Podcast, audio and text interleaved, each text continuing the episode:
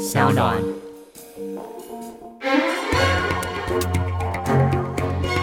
二零一七年，苏打绿宣布休团三年，本来计划在二零二零年光荣复出，结果在今年上半年惊爆，这原来这个主唱吴青峰早就被这个恩师林伟哲怒告刑事及民事侵权诉讼。那在这个诉讼都还没有告一段落，双方可能上诉的上诉，然后刑事该辩护的就好好辩护。结果呢，这个苏打绿决定重新复出，但是这次取了一个新的名字，叫做于丁密。这个于丁密其实就来自于苏打绿这个名字中本来就有的部首偏旁，那为什么要换一个名字呢？这一集就要来好好的为你讨论，为什么苏打绿要改名。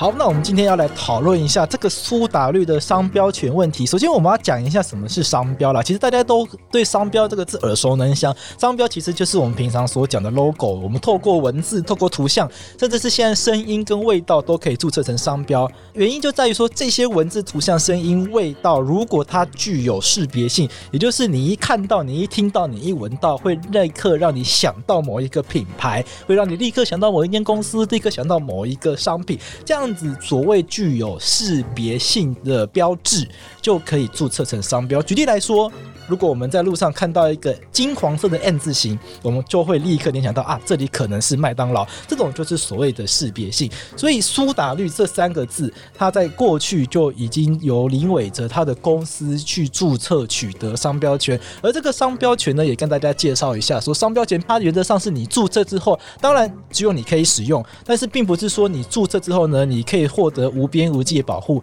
因为这个台湾我们可以知道说，商品的种类、服务的种类太多了。那商标权并不是说你一注册，全部的商品、全部的服务都只有你可以用“苏打绿”这三个字。你在注册的时候呢，你必须要去选择你希望受到保护的类别。那这个叫做使用商品项目或使用服务项目。那你选择的类别，在该类别中，你才可以获得保护，你才可以获得独占这个商标的权利。所以问题就来了，在这个苏打绿，它的商标权由林伟哲注册走之后呢，当时好像注册了三十、四十、五十个领域，也就是说，在这些领域里面，其实包山包海，包含了当然唱歌啊，那包含也很多当时所想象到可能会使用苏打绿名义去发行的周边商品，这些的使用类别都已经被林伟哲注册下来了。所以现在苏打绿他们要强势回归，可是不能够用这个名字，因为目前商标权确实还在林伟哲手上。那该怎么办呢？只好改名改名叫鱼丁密，所以鱼丁糸就有趣了。他从苏打绿的名字中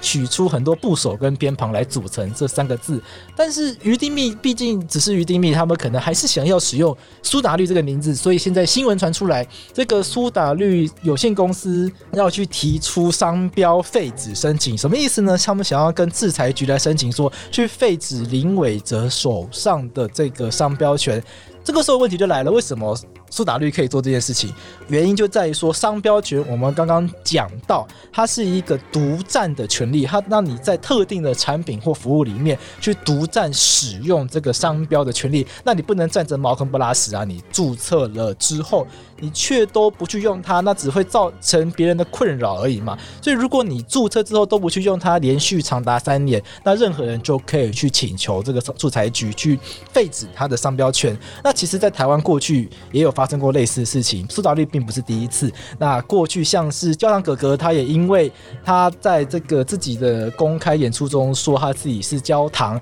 那也被他过去的演艺公司或是电视台控告说，哎，焦糖哥哥这七个这四个字是由电视台、演艺公司注册的商标。虽然你是焦糖哥哥本人，可是你在离开这间公司之后，你就不应该再来随意使用这个商标。所以这样子的案例在过去确实也有发生过。那当时。焦糖哥哥陈嘉行呢，他也是到制裁局去申请废止这个电视台的商标权，原因在于说，在他离职之后，其实焦糖哥哥就真的不在电视台了嘛，所以电视台理论上不会再继续有机会使用到焦糖这个商标。那我想苏打绿的策略也一样啦，因为苏打绿既然休团三年，表示说二零一七年休团以来，理论上啦。苏打绿这三个字不会正式的出现在世人的目光之前嘛？可能大家看到这个名字，可能是呃用听歌软体听歌的时候听到，上 YouTube 怀念苏打绿的时候看到。可是理论上在休团状态，应该这个商标不会正式的使用。所以接下来这就是关注的焦点啦。接下来，因为按照商标法的规定，有人去申请废止商标权，那商标权人要出来答辩，也就是说林伟哲要出来说明。在过去三年，在什么场合，在哪什么样的情况下，针对所申请的哪些商品及服务有去使用过苏打绿这个商标？那林伟哲如果可以证明举证成功，那就可以保有商标权；但如果无法举证成功，那不好意思，举证不出来的商品类别就不能够再享有苏打绿这三个字的独占权。如果林伟哲的商标权被废止的话，那当然吴青峰这些人就可以赶快再去把苏打绿这三个字申请下来，因为这三个字已经成为。没有商标权的状态了。好，那以上就是我们今天讲的这个小重点，跟大家分享。谢谢大家。